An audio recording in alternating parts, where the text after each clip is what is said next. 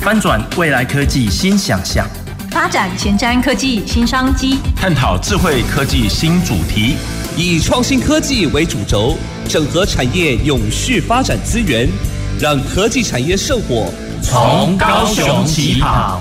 欢迎收听《南方科技城》，本节目由高雄广播电台与国立高雄科技大学合作直播。各位高雄广播电台的听众朋友及 FB 前面的观众朋友，大家好，我是国立高雄科技大学魏玉珍。在今天七月十八号，我们持续在七月份的电台主题当中，跟大家聊一聊 AI 在不同产业的应用。我们在七月的第一周跟大家聊了 AI 在港务上面哦，透过数位转型，透过 AI 在港务上面的应用。所以呃，非常谢谢我们高雄港务分公司总经理啊，来跟大家聊了好多的场景。那我们在上一周呢，也非常谢谢呃。呃，我们呃张耿荣张理事长哦，谈了很多在环境、在永续、在近零碳排、在这个能源相关的 AI 应用哈，其实也让大家有非常深刻的印象。在我们今天七月十八号的主题里面，我们非常高兴呃，会邀请到我们维光国际的执行长呃，我先跟各位听众朋友介绍一下，欢迎黄执行长。大家好，我是 Sean。啊，哎，你没有介绍一下，一般你都怎么跟人家介绍你自己？如果在国外的时候，通常那个在地的黄面孔会有强国人跟很高雄的人，然后我就会介绍说：“大家好，我是 Sean。”啊，但是你卡等回来之后，你要问讲会不会吹像也也像，所以我会笑的就是从我们可爱的家乡来的。啊，如果愣愣的那种愣头愣愣头耳，就知道他大概是强国人来的。好，所以我说今天其实非常难得，我邀请到呃，也是认识非常多年的好朋友哦，呃，黄祥林黄博士啊，呃，也是微光的执行长。那今天呢，要来跟大家聊非常广的，在 AI 为核心出发，然后可以支持在哪一些新创的应用，在不同场景的应用，哦。那所以上跟我分享说。什么问题都可以问，好，都可以问，都可以问，都可以问啊看我们怎么不是都能够答，但是尽量答，都可以问，但是看我们怎么来跟听众朋友分享哈。所以我说今天非常难得，如果各位听众朋友在我们节目的上半场，好，就是在五十八分休息之前，电话在这里吗？没有，在 FB。好，那欢迎听众朋友，好，我们尝试一下，好，蛮难得的，大家可以在 FB 给我们留言，那我们会在节目的下半场，好，那会诊来跟各位听众朋友分享。是的，那为什么今天要在这个呃七月份的第三周哦，来跟大家聊呃 AI 在很多科技产业革新的呃这个应用，确实也是发觉呃不管在哪一个产业，我们都发觉其实 AI 有它共通的地方，有它技术核心共通的地方。可是呢，到底它要解决什么痛点？那个痛点又是非常真实的。所以呃，今天有机会邀请上来跟大家分享，就是因为其实上呢呃先前是在华尔街服务很多年。然后也呃担任过很多国际金融机构的呃应该算是顾问，好协助他们做了很多系统规划、风险管理，怎么样做呃这个系统规划、系统规划师。那回到国内之后，也大概创业至今有超过十年哦，十年以上。哦，所以我们都说一个新创公司哦可以超过五年。好，那某种程度已经往这个从谷底百分之九十就死掉了。对，所以我说现在已经是谷底上来了。希望是，希望是，好，所以等会我们很多的分享，我想有一些也是上的公司正以前执行或可能现在还在呃核心团队开发的一些技术应用，我想也希望今天的节目可以呃透过上非常浅显易懂的方式来让我们的听众朋友呃更了解 AI。好，那当然呃到底什么是 AI，我们聊了好多好多，我想要借着一个议题先跟上请教。我想我们其实这几个月来哦，大家的生活。被一个议题呃影响非常大。好，ChatGPT 对，好，为什么说受 ChatGPT 的影响很大？因为连在学校，我们都在思考老师的教学。学生的学习如何适当的运用 ChatGPT？有些学校我们还看到他们是禁止呃学生使用的。可是，在现在这个时代，我们怎么可能完全的用禁止的方式呢？所以，有一些学校他们是用更开放的态度来看待看待这个 ChatGPT。那我们都知道，在这个 ChatGPT 的背后，其实就是运用到了很多 AI 的元素。所以，我想首先我们就从 ChatGPT 开始吧。好。那个，我想大家对 ChatGPT 这个东西出来的时候，忽然好像世界有一点震动。我们观察这个现象的时候，应该有几个面向哦。第一个就是你忽然发现最近又冷下来了，我都没有觉得它冷下来，为什么？我的错觉。老师还在学校里面，所以老师可能还有很多人在讨论，但是在社会上，你会忽然发现它有很多的人使用，然后忽然有一个非常大的悬崖掉下来。OK，那在有在使用的人，就有点像是同温层。它会被聚聚集在一起，不断的讨论，并且把这个工具往上推。嗯，往上推。同样的现象以前有没有发生过？有。呃，大家如果知道的话，蒸汽机到影响世界的时候，嗯，从它发明到它影响世界，整整经过了五十年。嗯嗯，才放在火车上动。嗯哼。那从网络发展出来到现在是五千个日子。嗯，五千个日子。嗯哼。那真正网络影响到大家的时候，大概实际上是在 Google 出现。嗯，在 Google 出现之前，其实对你的影响是不太大的。嗯，那台湾很可惜，台湾有很多的情境是上帝莫名其妙给了台湾的一些场景。各位可能不太知道，无名小站曾经是全世界第四大的网站，就是全世界上网的人有四分之一在无名网站上面。而、啊、它的主题是什么？是没有意义的主题。就不过是为了看真妹嘛，生活的主题，这个不是跟孔夫子所讲的东西都没有关系，对吧？好，那网络发展之后到影响我们是什么时候呢？它经过了一个小小的波动，这个波动是在美国投注了在呃那个总统叫什么，跟吕文斯基有关系，大概知道了，也姓柯的，对柯柯先生，柯先生柯皮。跟他有他的投资在网络的。对，嗯，之后造成网络的泡沫。嗯哼，泡沫的意思就是它先把市场撑大。嗯哼，接下来这个泡沫，它所能够提供的价值超过了他的预期，嗯、低于他的预期预期、嗯，所以就破掉了。嗯哼，但是对我们的影响却是在破掉之后，嗯哼，只留下了四大公司。嗯，雅虎。嗯哼，还有。其中最重要的其实是 Google，对 Google。但是各位看一下哦，在它泡沫的那一段时间，嗯，我们就有非常多的负面的讲法，嗯，很多的公司不见了，很多人流离失所啦，嗯，然后很多的电影在描述这个网络泡沫的时候，嗯，一群没有见识的毛头小子们，嗯，只会弹着吉他，然后电影里面就描述他们怎么样把钱骗进来，好像一切都是骗局。嗯哼。但是我们回头看一下，今天我们回去看。目前全世界的前三十大公司，哪一家不是网络公司？嗯，所以意思是说，哎，ChatGPT 它也没有真的冷掉吗？它影响我们的时候，就是我们彻底觉得它冷掉的时候，它就已经进到我们生活中的每一个部分。嗯哼，网络进到我们生活中的每一个部分到什么程度呢？嗯、就是你只要找一个大学生或现在工作的人，把他的手机收过来。嗯嗯嗯，只有足科足科的工程师，你必须给他很高的薪水，他才能忍受一整天没有拿到手机，对吧？对，那个痛苦的程度，大概我们就可以理解。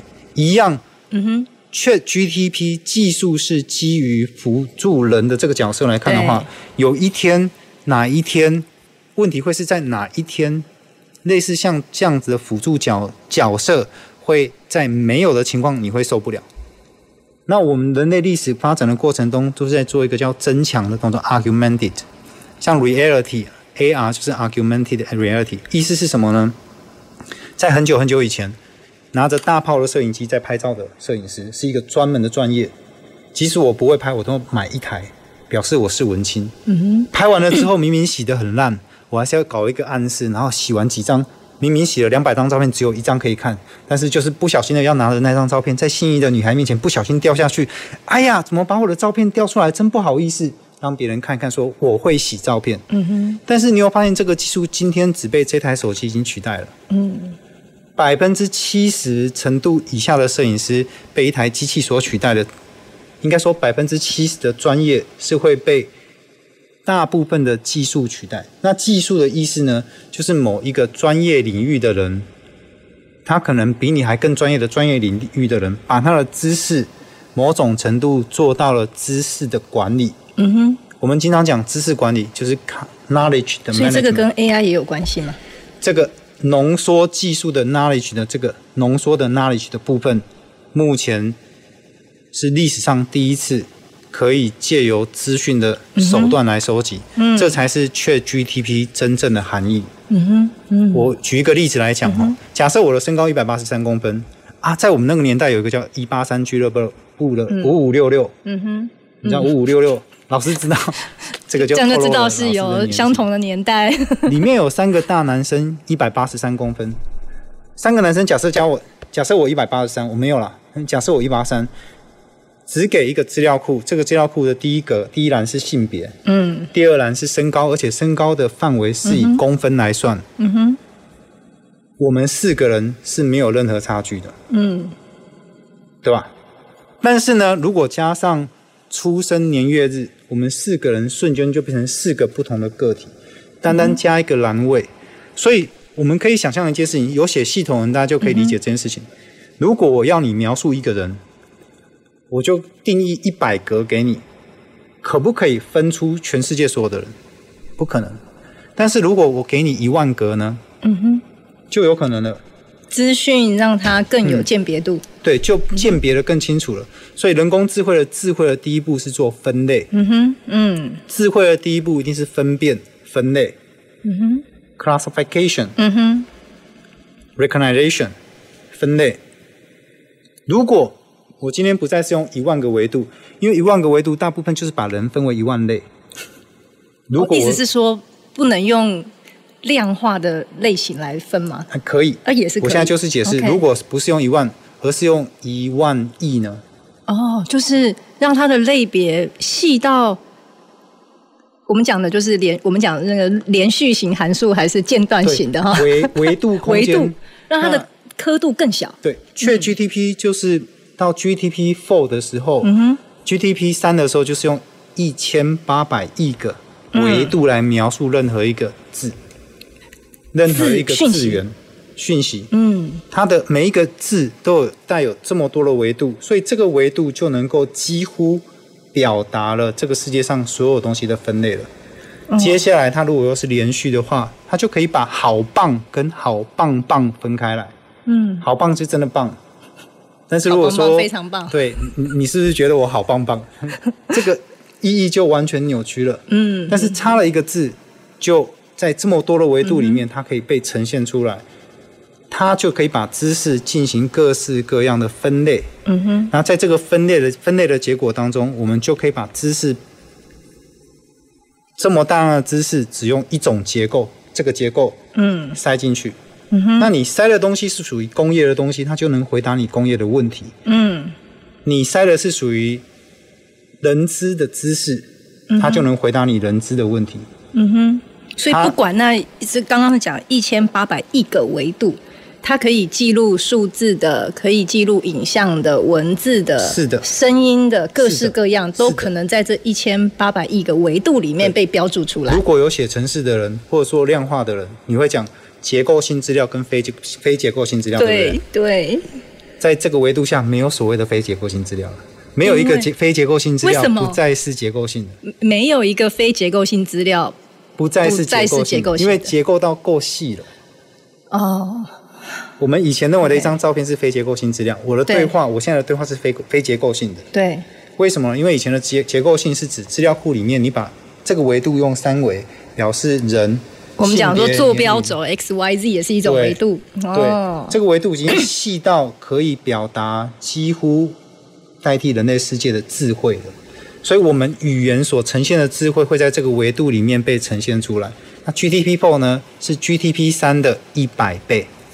嗯，一百倍，好，就维度又又多了一百倍。所以它里面跟 AI 的关联几乎就是密不可分。所以 AI 是属于人的智慧嘛？那人的智慧是什么意思？就 artificial intelligence。我们先来看智慧是什么意思。嗯、intelligence 就是老师你做的决定跟我做的决定会不一样。嗯，不一样就是一种分类。嗯、那你为什么会做决定？实际上是因为你分辨了一件事情，你 recognize 一件事情，所以你做了一个决定。嗯，嗯，所以你做决定跟我做决定不一样，那就是有智慧的地方。对，以我们现在想要导入的问题，台湾最大的问题现在是国国安的问题，除了少子化，还有一个是传统产业无以为继的问题。嗯嗯，传统产业的老师傅们现在六十五岁不能退休了。嗯哼，不能退休了，为什么？嗯，英国现在也面临没有人的问题，对不对？欧盟也在这个问题，这是一个国安的问题。那台湾是目前。我们目前股票很好，因为中美交恶嘛，对不对？这是变成我们的红利嘛。那我们的红利其中一个很重要是，我们是苹果供应链嘛。嗯，那在苹果供应链下面的各个产业，我不知道大家知不知道，几乎在台湾百分之八十以上都还是传统产业。嗯嗯嗯。我我举个很直接的例子哈，将近十年前，红海啊宣称自己要成立一个百万颗机器人大军嘛。嗯哼。我问一个问题，各位觉得有吗？他哪一个工厂里面有百万个机器人？当时想象未来，对不对？好，所以，所以我意思是说，如果我们的知识是放到机器人上面，机器人不会累。问题是机器跟智慧不一样，机器是固定的动作。嗯哼，嗯哼。我把这个麦克风拿掉了，这个机器还是运作，所以就失效了。但是智慧是什么？是老师做跟我做会不一样。所以又回到我们刚刚说，一件事情两个人可能有不一样的抉择。不一样的抉择，这个抉择中间就一定有智慧的存在。抉择的差别就是怎么样让这个让他有智慧喽？对，应该是说我们的不同智慧造成他不同的抉择。嗯哼。人工智慧就是希望在那个场域上，这个老师傅在做的时候，嗯、机器在动，为什么这老师傅听一听？哎，嗯、他一听就知道这个机器不对。嗯嗯嗯嗯，这个时候参数要调整，嗯哼，或者是我在做嗯。切割的时候，我要切到多深，嗯，可能没有任何参数是他的经验，嗯哼，他的经验，但是今天有一些人工智慧的手段，嗯可以把他的行为。嗯哼，clone 下来，嗯嗯，那这个 clone 呢，在五年、十年以前，clone 就是把它复复制下来。好，就是我们常在讲 clone 嘛，哈，就是意思就是说，呃，刚刚是举例说，在可能有一些中小企业，或者是说我们讲这个老师傅们的智慧，我们怎么样？把它记录下来的时候，就会变成我们需要一些工具，不管这个工具是什么。当老师傅们在做决策的那个那个过程，哎，不是那个点而已哦，对，是那个过程，我们就要把它记录下来。那大家就可以想象一下，可能包括他的反应，他的反应，他的眼神，他的眼神，他的情境，他的手势，全场的温度，哦，整个情境，这个就需要到像这么大型的模型来维度。才能够把它完整的记录下来。有一个地方好难哦，就是现场要怎么去监控这样的的状况，然后还能够把它记录下来。光连监控都要运用到一些 AI 吗？或我们讲的智能？嗯、呃，我们举一个很简单的例子哈，就是我们可不可以先从声音开始监控？嗯哼，他记录老师傅们的声音。一个医一个医生，或者是一个老师傅，一个老师，一个老老师。他经常在开会的时候、上课的时候所讲的内容，嗯、其实老师您的上课的如果都有录影录音，我们就可以复制我上课。我们直接借有一个技术叫 ASR，嗯哼，Automatic 自动的 Speech Recognition，哦，我们就可以把你的声音直接转成文字。那如果各位比较知道的人，大家就知道，像现在的 Whisper，嗯哼，Whisper 就有这样的功能，嗯哼，然后把这个。转成文字之后呢，再借由 ChatGPT 直接跟 ChatGPT 经过一些调整，叫 Prompt，嗯哼，跟他限制你要怎么样去做，就可以把老师的讲的话，譬如说，我教 ChatGPT 说，你现在是一个催眠他说，你现在是一个专业的文字截取师，那你在做的工作就是把一个人讲的话的内容分成四大段，开头，嗯。重点节录，嗯哼，重点节录里面可能有一二三四。譬如说，您是一个教金融的老师，嗯、我们就会说你通常就是在讲哪一个部分，哪一个部分。接下来这个 ChatGPT，因为他已经读过很多的东西了，对，所以他就把你每一个文字、嗯、每一段所讲的话截断之后，断句就拿拿出来，放到一个叫做 latent 空间，嗯哼。就是模型空间，放到空间里面去对，在它的知识里面，哦，老师，你现在正在讲的是什么？嗯、总体经济学还是个体经济学、嗯、里面的哪一类？然后他发现这一段都跟这些主题比较接近的时候，他就会抓出来，他就会 summarize 这一段，截断、嗯，然后再把这一段进行一个叫 summarize 的功能，这个叫做 extract。然后这个接下来叫 summarize，它就可以跟你说，这是一个节点，在这个章节，在这个部分从几点几分到几点几分，嗯、你在讲的是这一个题目。嗯、然后一样再往下，这样子的工具目前已经被使用在 YouTube，YouTuber，、嗯、嗯哼，YouTuber 的工作里面有非常大量在哪里？这个我讲完了之后，向各位要做剪接，我们要做剪接，然后我们可能要上字幕，讲的不好的还要截断。现在在讲我们面前的这几位哥哥们。那现在很多的 YouTuber 实际上用用这样的工具，如果懂写这个程式的话，懂用 ChatGPT 的话吗？懂用就好了，不要会写程式，懂会讲话。等一下我们要再问多一点，怎么样可以懂？对，懂会讲话。最重要就是懂会讲话。以前我们只是在对人催眠，嗯、我们现在可能要催眠那个机器。嗯哼，嗯这种叫新的技术叫叫做 prompt。以前我们直接叫人做事，教机器人做事，以前叫下命令叫 command。嗯哼，这种类似 command，、哦、但是具有意思、哦、对对，具有意思的叫 prompt。嗯哼，我就可以催眠这个机器人。把我所做的东西，prompt 怎么拼啊？P R O M P T。好，大家学一下哦。P R O M P。这个在国外的学校里面，跟正式的职位上面已经有了。嗯、那正式的职位一年的年薪现在开出来大概在十二万。是说这个 prompt 的这个职位吗 prompt engineer。好，prompt engineer。这个以后是很很重要的一个学习、呃。甚至有人认为这个东西。比一零八课纲还要更活，嗯、因为你要知道的，你要能够写出一段 prompt 的这件事情。嗯、我等下可以，如果各位有问题，我可以直接用实例来说明给你听。嗯、譬如说，接下来就要选举了。我们就可以，如果有兴趣，我可以直接讲怎么去做个舆情分析的系统，嗯嗯、而且你不用会写程式，你只要会写这个 prompt。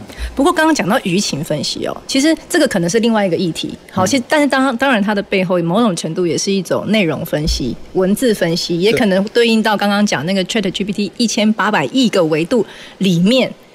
都把这个所谓非结构化也变成量化了，其实也包括刚刚讲的文字了。对对对对，可以这么说。对对对。OK，所以以前我们还分的很大类，哎，结构化是数字，非结构化是影片、文字、现在在讲的重点会是，现在都不是这样讲了。文字产生文字，文字产生照片，照片产生文字，文字产生影片，影片产生文字，就是资讯它，它算跨维度吗？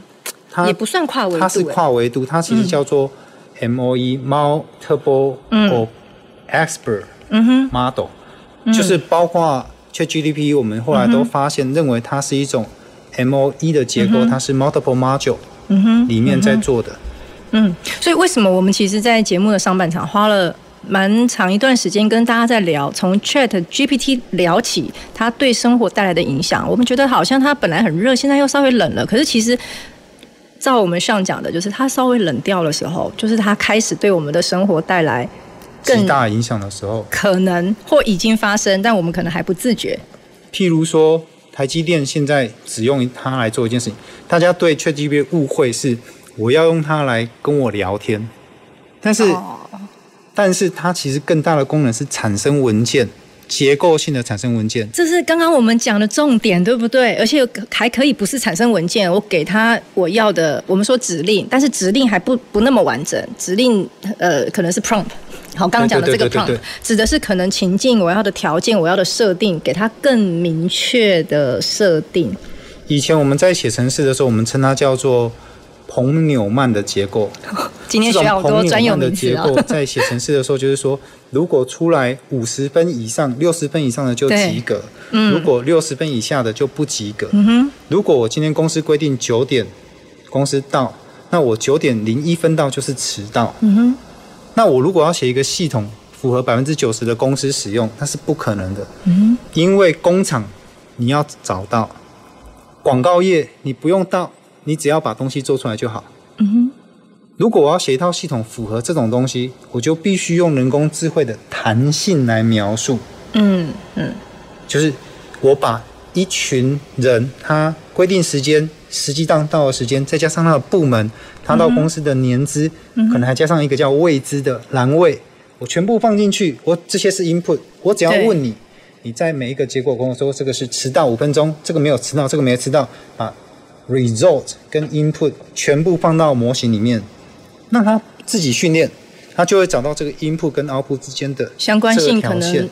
对，然后完了之后，他就会跟你讲说，嗯哼，他就可以预测说，明天某一个人他属于什么部门，嗯哼，进来年资多少，嗯哼，他进来的时候几点几分进来，你会不会认为他是迟到的？这中间已经这个已经是 input 到 output，这中间某种程度非常大量的资讯，已经不是资料了，是资讯在其中。对，所以从 data 到 information 到 knowledge。哦，然后而且这中间这个 predict 这个我们所谓的预测，其实它有非常非常多的意涵，因为基本上它已经不是线性的。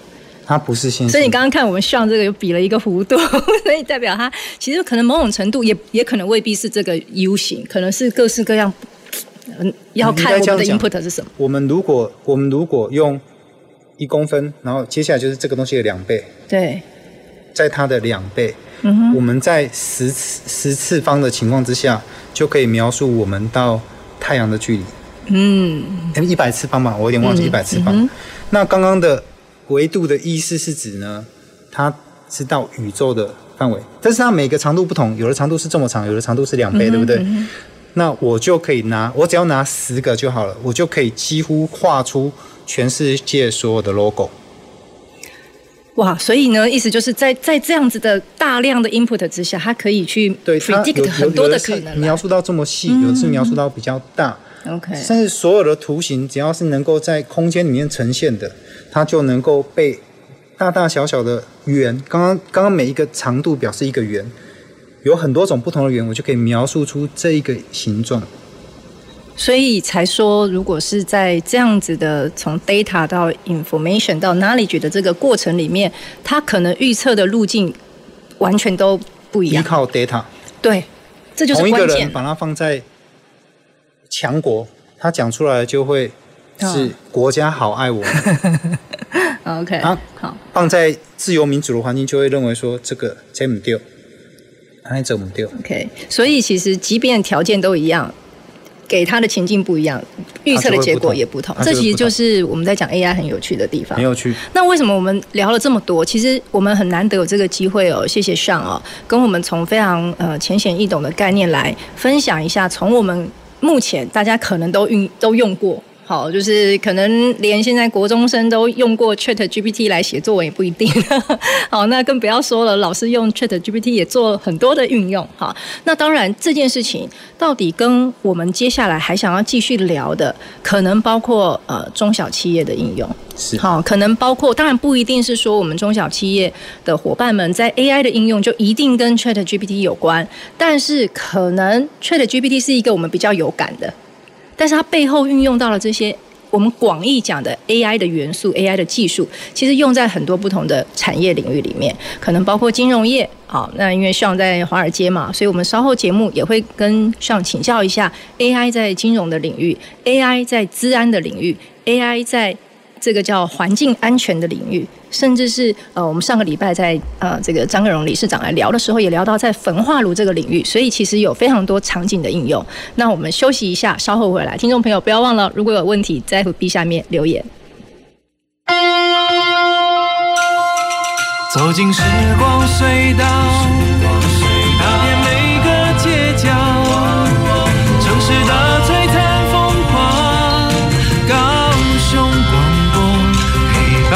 你弹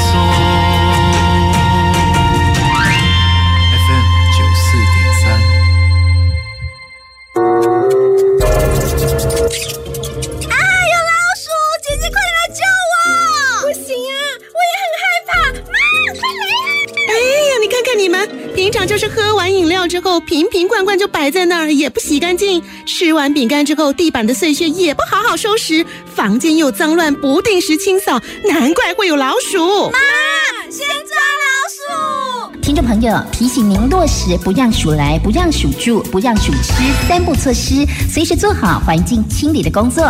发现鼠类排泄物时，应佩戴口罩、橡胶手套，并打开门窗，以稀释漂白水泼洒于可能被污染的环境，在消毒作用三十分钟后再进行清理。高雄九四三关心您。妈，弟弟老是上网，这样很容易沉迷耶。放心，我有注意他的上网时间、浏览网页和玩的游戏。老师说，过度上网不仅伤眼睛，不好的网站或游戏对身心也有不良影响。除了关心孩子上网，最好还能一起做健康休闲活动。嗯，这样上网不担心，还能增进亲子关系。让我们努力为孩子营造安全、合宜、合法的网络环境。听众朋友，电脑晚上不关机的电量，可以让一台影印机印出一万张纸，几万张纸啊！所以晚上电脑不用的话，也不要一直开着，就关机，让它休息一下吧。我是吴俊宏，欢迎继续收听，和你一起爱地球、做环保的高雄广播电台 FN 九四点三 AN 一零八九。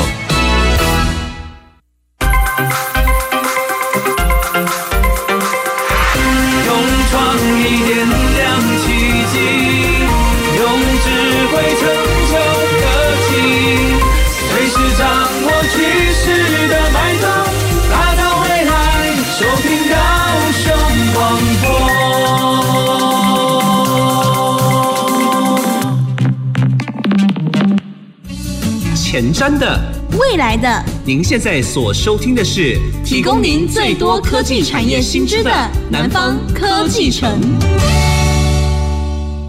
各位高雄广播电台的听众朋友及 FB 前面的观众朋友，大家好，我是国立高雄科技大学魏玉珍。在今天南方科技城的节目当中，我们跟大家听众朋友聊 AI 在科技产业的革新。那当然，呃，这个革新呢，一定有一个它这个技术的这个带来的影响跟冲击。所以我们刚刚在节目的上半场呢，非常谢谢微光呃国际的上跟大家分享他在这呃不只是在金融业，特别是呃回来台湾创业，而且是。在我们高雄在地，好，那这一路以来就超过十年哦，其实一直都是以 AI 的技术为出发，所以其实真的是蛮辛苦的哦，因为呃，像也是我我们在学校。业界协同教学的老师哈，所以其实我我哎算起来，我们也算着看着微光从这个小小小规模哈新创成立，然后一直走到现在。而且其实为什么呃蛮难得的，一方面是呃在高雄市政府青年局推动很多呃这个新创公司，就是学生到新创公司去实习的计划里面，也谢谢微光好，也给我们学生们去实习的机会，而且实习之后还留任在公司。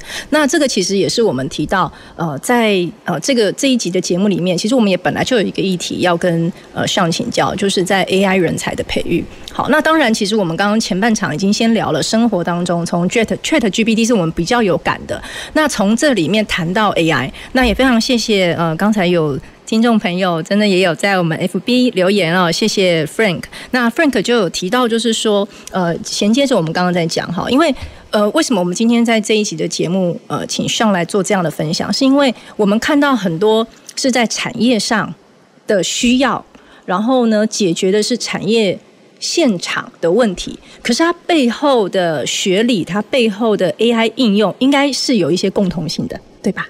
好，所以刚刚这个 Frank 就提到说，诶，这个维度越细，好，那需要的计算能力。当然就会越大。那呃，我们确实蛮多的技术哦，呃，从国外 我们 follow 这个呃这个先进的哈，或者是比较成熟的技术。那我们当然也很希望从国内我们也能够呃培植我们自己有开创新创，或者是呃。自己在地就能够解决产业需求的这样的一个人才跟团队，所以我想这当然是非常关键的。好，所以怎么样去挖掘或培养这个，我想也是为什么像这个持续了很多年了，因为连我们自己毕业生也在呃上的公司服务了很多年。好，那其实一直都我都一直知道他们一直不断的学，一直不断的运用，所以有时候技术可能反而是走在比较前面。好，那实际上的应用技术跟实际上的运用这之间怎么达到一个平衡？我想，呃，这个也是实际上呃会面对蛮多的挑战。好，所以我想我们先跟上请教一下，刚刚讲说这个计算能力这件事情。好，呃，举例像呃，可能或许上可以帮我们举例一下，您公司现在诶运用的一些实际案例里面，这些技术都是自己开发或运用某些模组，还是其实？呃，从国外这个有一些团队的技术资源，还是真的都是自己开发？我想这个应该是一个蛮关键的问题。我们先回答的是大型语言模型这一块。好，好，其实因为 AI 有分成好几个领域，包括电脑视觉，包括听觉，包括整合性的。那大家目前最红的当然是 ChatGPT 这样大型语言模型。嗯、这个部分分为四个部分，嗯，四个部分。那如果说用我们这个人做比对就好了，嗯，用我们这个人做比对，我们这个人其实天生有自己的 DNA 嘛，嗯，所以有些人天生就帅，有些人又高又帅，有些人又高又帅又有钱，哦，这是属于第一块天生的条件。嗯哼。第二个呢，就是属于那我可不可以被教育？嗯哼。我这个人是不是可以被教育的？对一般的人来讲，进到教育的体系里面，我可不可以经过被教育之后，我就变得能够做好事情？嗯哼。那这个教育，如果是自己关起门来的教育呢，又跟跟人接触的教育，又不太一样，嗯嗯哼，对不对？那所以我们就来看看先天的这个东西呢。嗯先天这个东西呢，有一个刚刚讲像 GDP 这么高维度，就刚刚 Frank 问的问题，嗯、这么高维度是不是要计算很大的计算式？GDP for 一个小时，我不是说他只做一个小时，而是他平均下来，他对于他的投资人要做财务回报嘛？他在财务回报里面提到，他平均一个小时的训练费用的电费，嗯哼，就是电费而已，电费而已。老师可以猜看多少钱？不要猜，不要我猜啦，听众朋友猜一下。我们给三个东西好了，一个是五十万，然后第二个是五百万，然后第另外一个是两百万，好了，五十、两百、五百台币。哦大家可以猜看看是多少？哦、oh,，OK，好，答案是五万块美金，五万块美金大概就是一百五十万，所以答案是比较接近第二个。嗯哼，电费而已哦，不包括其他任何的东西。嗯嗯、就是说，它在运算的时候，那个 GPU 或者是它的那个类神经网络运算的这个、嗯、就已经是这个费用了。嗯哼，有没有包括冷气？不包括。嗯哼，嗯哼，它空调的费用，它它的整个环境的空间。不包括不包括、嗯、不包括人力投入的，全部不包、嗯，就是单单纯纯就这一块。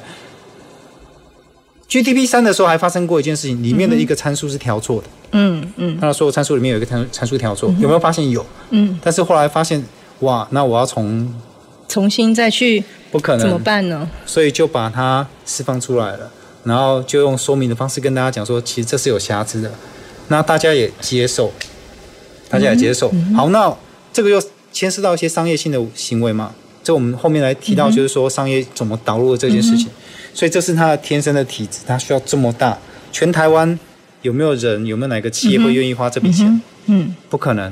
所以进到第二个阶段，所以到 Stanford 的时候，到了后来 Stanford 这个东西就有两个，一个是两个重要的角色，一个是 Stanford，一个是 Meta。嗯哼，Meta 出来说，其实也许你的维度不需要这么高，为什么？嗯因为一个人能够生活的就是一辈子，嗯，我不可能去过一个女孩子的一辈子。所以我刚刚听到一个很关键的描述，哎，其实维度细，当然我们可以做很多的情境的这个分类，几乎可以包含所有，包含所有的情境。但是我们是不是每一个问题或每一个需要都要这么细的维度？这又是另外一个问题了。所以其实对对对，这个是一个跷跷板哎。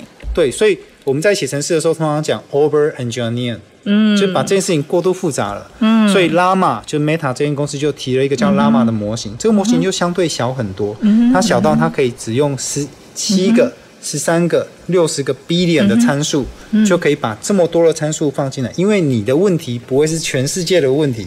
嗯哼，对吧？嗯，你当有一个人来问我问题，嗯、我我老婆来问我说晚餐吃什么时候，我如果跟他开始说全世界的饥荒问题，大概讲不到一半我就被打死。嗯、所以如果我的问题是可以限定在某个部分的，对，那我们是不是可以用七、十三、六十这样的东西，嗯，就可以把这个空间嗯分辨出来？这也是一种 AI 的运算或运用。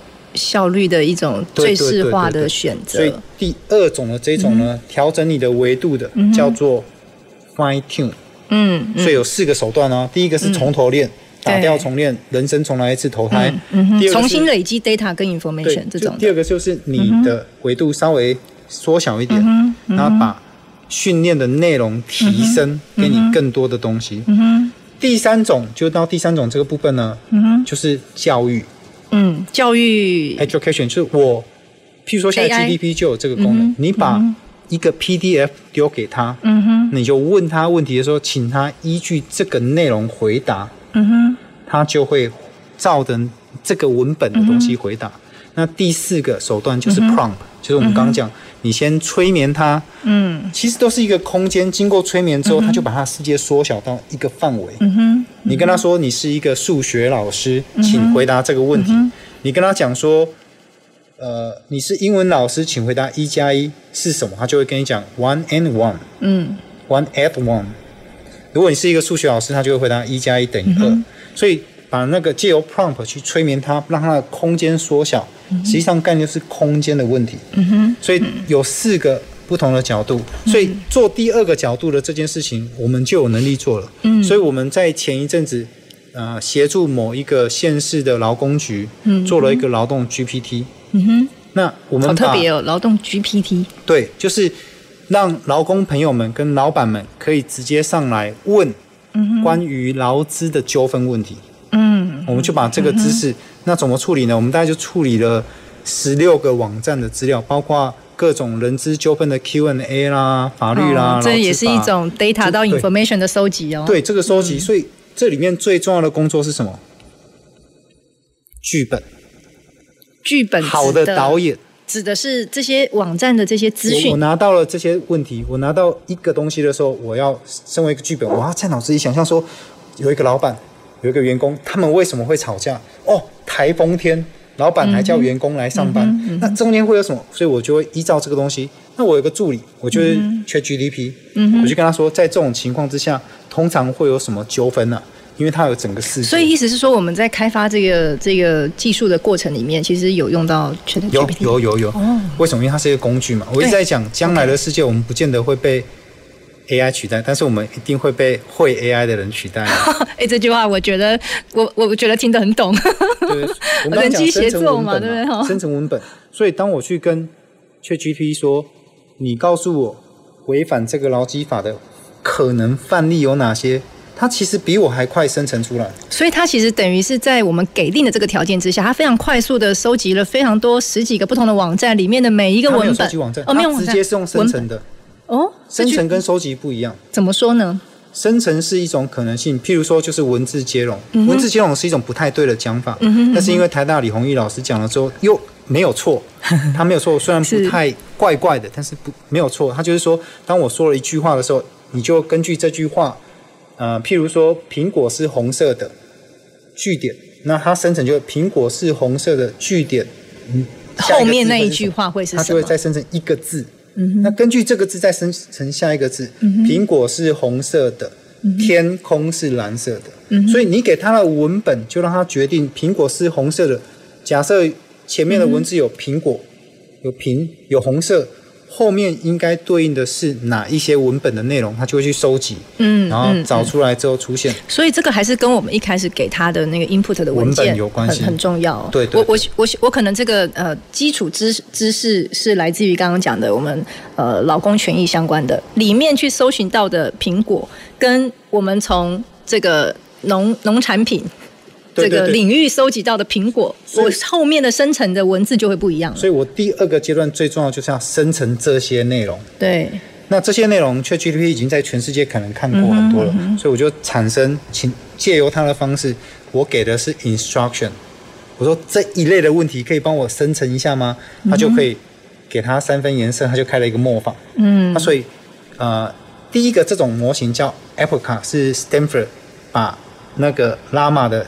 维度空间借由刚才 instruction learning 的方式给建立出来的，他用了一百七十五个 instruction，这个意义是什么呢？就我们平常都在用的，我们平常在讲英文有五大句型，嗯，主词加不及物动词，主词及物动词受词，然后后面就是形容词跟副词的介入嘛。你只看前面两个，其实在做什么？在做名词界定跟关系界定。动词是一种关系界定，嗯嗯，嗯，我爱我的孩子，意思是什么？我跟我跟我的孩子之间有。爱的这个连接，我杀了他，表示我是杀了他的那一个人。嗯、所以名词跟名词之间的界定是借由动词来产生的。所以那个 instruction 的基础是什么？它先界定动词是什么。所以 Alpaca Alpaca 先它界定了一百七十五种动词。嗯，如果你给了我一个角色，我就根据这个动词问问啊，那个 ChatGPT 这种动词后面可以产生多少的？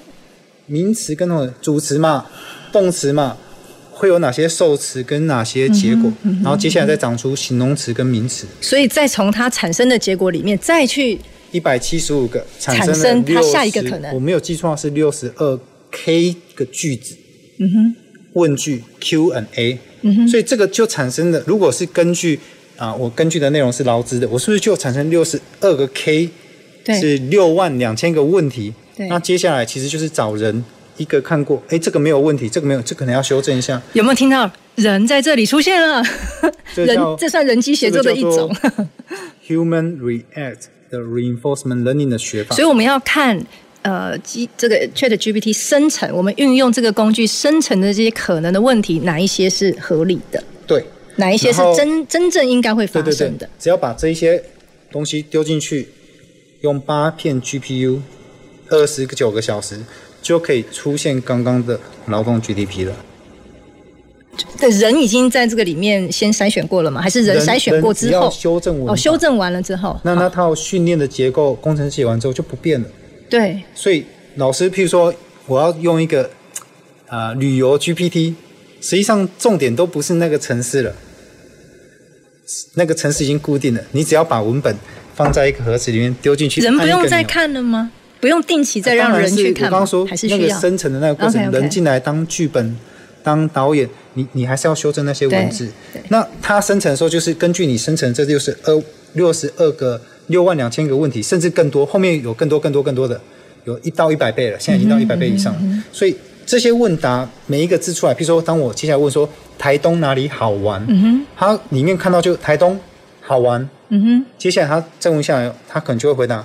台东好玩的地方有好多，譬如说，叭叭叭叭叭叭叭，它就是这样生成出来的。嗯，它就是到你刚刚的堆一堆的文字里面所生成出来。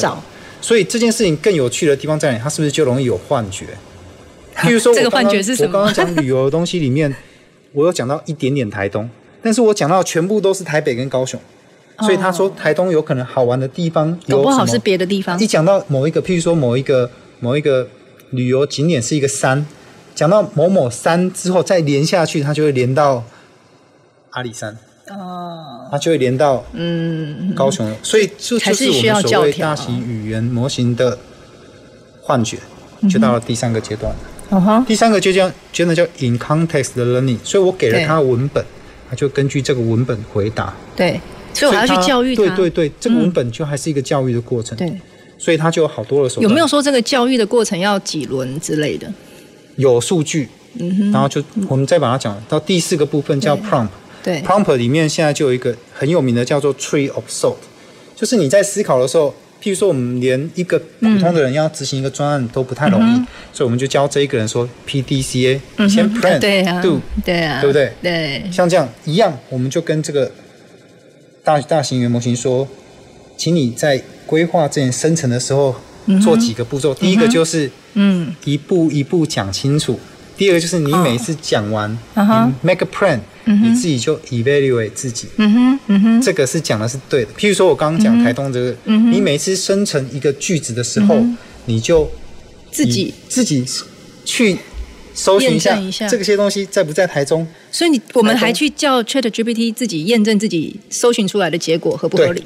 对，这个也可以叫 Chat GPT 做。对，OK。所以这个借由 prompt 就可以做到这些事情了。所以它就会四四个大的步骤。那回答 Frank 就是说，我们不一定执着在 A，嗯，因为执着在 A 这件事情，可能举全国的力量都不够。对。那在 B 的部分，可能就是我们可以做的。我们可以给一些训练。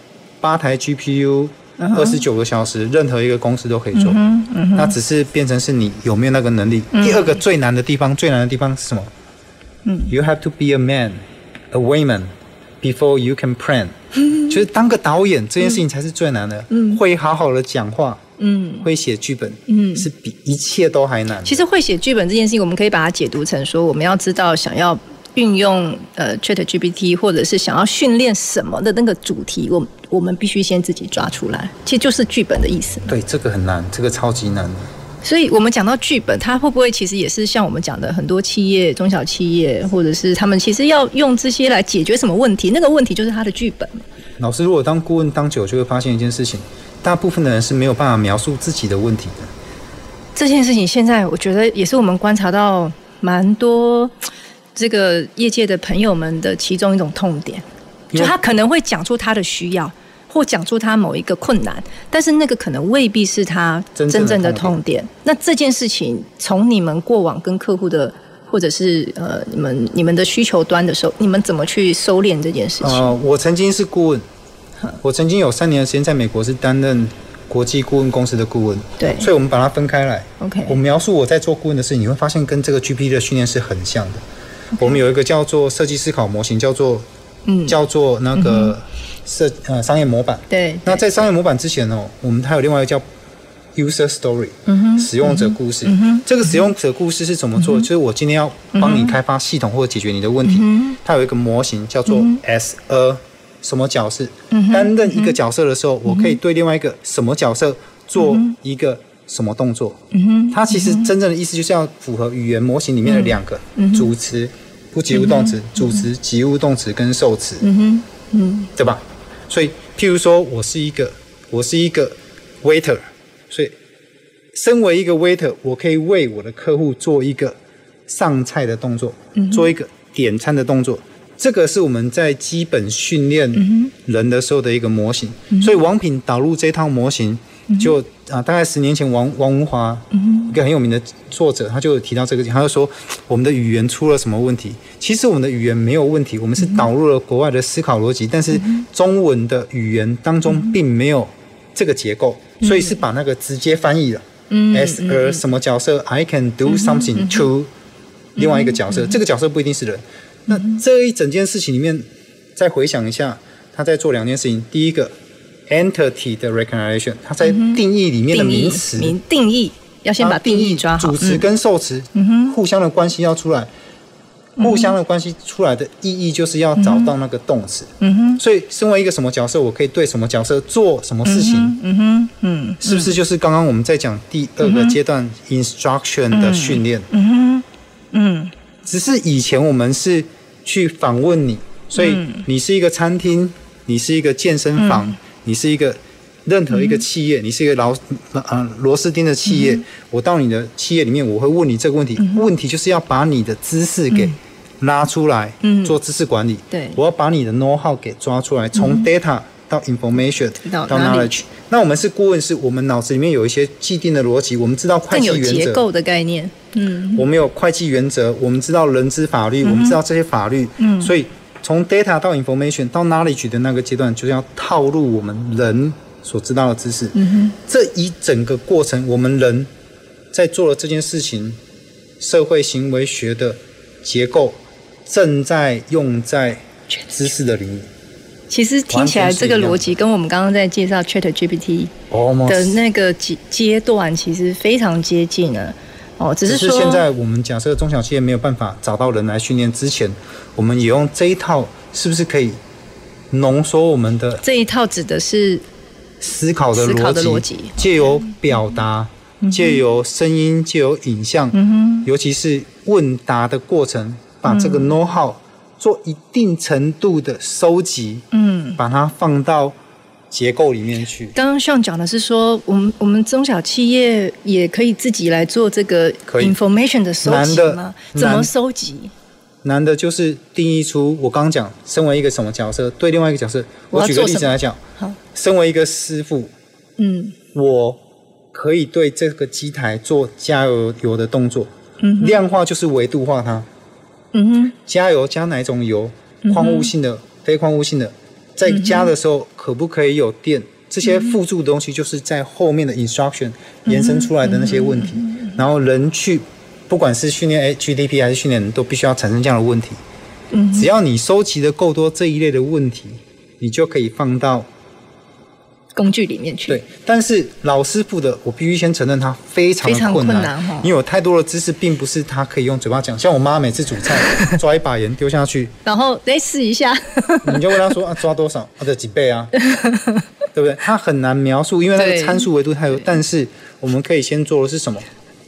基础的教育，教谁对谁做基础的教育？我学刚刚上的讲啊，我对谁要对谁做基础的教育？譬如说，我们现在对于小朋友的。多语教育，嗯哼，多语教育，我我举个直接的实例，嗯、我们都说我们希望我们的小朋友能够接受多语教育，对不对？嗯、甚至我们的政府就提出双语教育。那现在真正难点在哪里？会讲两种语言，不是只有只有国语跟台语，甚至会讲英语的老师真的太少了。如果连老师都没办法讲，他怎么以身作则来教双语教学？嗯所以这个过程是不是只要有一个 ASR 的工具？嗯哼我在讲，我是一个老师，我讲国语，嗯我讲台语，我用台语，但是可以它可以即时翻译成为一句英文，并且用英语发音讲出来，嗯嗯。同步，甚至可以说，如果我们现在在，对。如果我们现在是在用网络的工具在开会或者是教学的话，嗯我们甚至可以要求你，我用讲中文，但是你的中文听到我中文的那一段，直接是屏蔽起来。所以刚刚讲那个 ASR 就是这个 Auto Speech 的这个呃，已经算是运用的还算普遍的技术了，并没有非常普遍，还不算还不够普遍，还值得再去这个加值一下。它发展到目前为止，直接对英文的 ASR 的准确度已经到百分之九十几了。其实这某种程度也是我们广义的在讲说，诶，怎么运用以 AI 这个概念为核心出发，好，那善用我们所能取得的工具，无论它是要付费或不付费，对，好，善用这些工具。但是今天跟上聊了这么多，其实我觉得有一个非常非常关键的哈，就是我们可以自己练习一下，好。哎，刚刚说谁想要对什么角色，想要对什么角色做什么动作？Prompt engineer 从一个非常重要的角色，这个就是一个很大的功能。因为刚刚这句话你就理解，我要叫 AI 给我一个文本生成的时候，我就要先跟他说你是什么角色，你现在想要解决什么问题，然后你解决问题的步骤是什么？是不是其实跟我跟我教我们公司的新的工程师解决问题是一样的步骤？所以要耐心，然后先理解自己在做的事情，嗯其实才是 AI 的基础。嗯，凡是有智慧的地方就有 intelligence，凡是要取代人的就 artificial。对，artificial 就是你看不同人做事情不一样，然后你想要取代那个点，就从这里思考就可以了。不同人做事情的会有不同的决策，所以把不同人做事情的这个差别，我们先记录下来，再去想可以用什么不同的维度，手把对它从 data 变成更多维度的 information。对对对我们至少从我们自己的角度可以先做这件事情的收集。是是那当然要用在哪里，这当然就要从很多产业面，从很多的痛点，再来回过头来收敛。我们可以多开几集再聊。太感谢了，Sean 已经 promise 我们啊、好，那其实非常谢谢各位听众朋友，在今天节目当中，其实我们非常广义的聊了，呃，我们很广义知道的 AI 这个字眼，但是呢，我们又用生活上 Chat GPT 它整个发展运用的这个逻辑来跟大家听众朋友分享。所以我想今天的节目，呃，应该蛮值得大家回去多听几次，然后呢，应该会每听一段都有不同的收获。那我们就非常谢谢 Sean，也非常谢谢今天的听众朋友，我们下周再回到前瞻的科记得未来的南方科技城。南方科技城节目由高雄广播电台与国立高雄科技大学合作直播，感谢您的收听。